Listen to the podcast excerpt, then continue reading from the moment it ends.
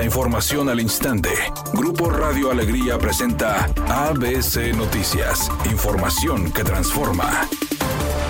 Al sostener que el impulso a la educación es la clave para salir adelante como Estado, el gobernador Samuel García aseguró que actualmente hay mil escuelas de tiempo completo, a las que este 2024 se sumarán otras 500. Tras el evento del reinicio del ciclo escolar 2023-2024, el mandatario estatal dijo que estos planteles, en comparación a los de otras entidades donde solamente cumplen cuatro horas, se tienen entre seis y ocho horas. En entrevista, Samuel García dijo que actualmente un 30% del millón sesenta mil estudiantes de educación básica en la entidad están incorporados en el esquema ampliado, donde se incluye un refuerzo de los conocimientos, pero también programas de alimentación a los alumnos y otros apoyos. El mesista también dijo que este modelo de horario extendido en los planteles se estará presentando de manera gradual en la localidad ante las necesidades que se presentan actualmente, entre ellas el fenómeno de migración actual.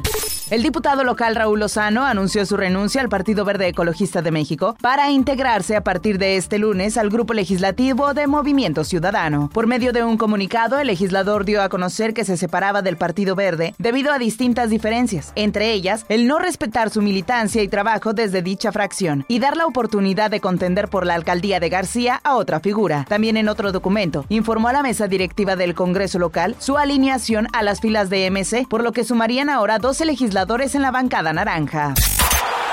ABC Deportes informa, el exjugador y exentrenador Franz Beckenbauer murió a los 78 años de edad, informaron fuentes de su familia. Beckenbauer es considerado como la máxima leyenda del fútbol alemán y fue campeón del mundo como jugador en 1974 y como entrenador en 1990, además de haber ganado tres veces la antigua Copa de Europa con el FC Bayern y una Eurocopa con Alemania. En los últimos años había estado retirado de la vida pública por problemas de salud y también por el escándalo desatado por presuntas irregularidades en su trabajo para conseguir para Alemania la sede del Mundial 2006.